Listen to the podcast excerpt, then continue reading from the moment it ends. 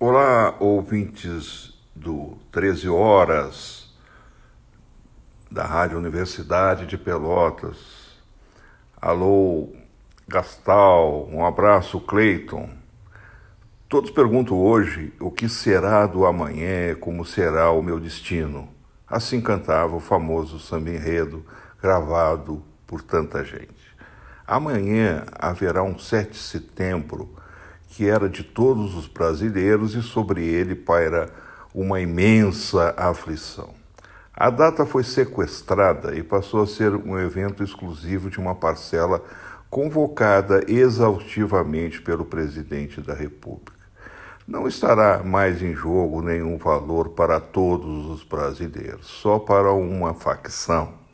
O presidente fala em liberdade, mas entendemos isso como se fosse um direito dele de fazer o que lhe der na telha, de sair correndo pelo país como um Forrest Gump, só parando quando bem entender, só que em cima de uma moto porque ninguém é de ferro, né? É um sem destino tardio, turbinado por cloroquina ou outra droga.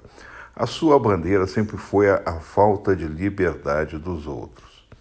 Outros dizem que vão tomar o Congresso e o STF. Ontem, na Praça dos Três Poderes, um bolsonarista exaltado disse que tinha que trocar os dez ministros civis por militares. Quem sabe seria o Pazuello no lugar da Carmen Lúcia? Relembremos que foi um tribunal militar que absolveu Bolsonaro de sua intenção terrorista contra os próprios quartéis. Isso é que é liberdade. Bakunin, o grande anarquista do século XIX, diria: assim até eu, tudo seria mais fácil. Mas mesmo que tome os prédios do Congresso e do Supremo, que estarão vazios, nos outros dias os poderes se reuniram como tem sido normal, em sessões virtuais cheias de rancor. Eu tenho um nome para este evento dos párias da pátria. O dia do presidente da desordem sem progresso. A pátria está à deriva, sem comando, fazendo água em todos os lugares. Dia 8, depois do desfile nas avenidas, que devem ser grandes, como apoteose das escolas de samba, virá a grande ressaca dos resultados de um governo fracassado até aqui. A quarta-feira de cinza da alta dos preços, da falta de empregos, da continuidade da pandemia, dos ridículos internacionais e vamos embora por aí.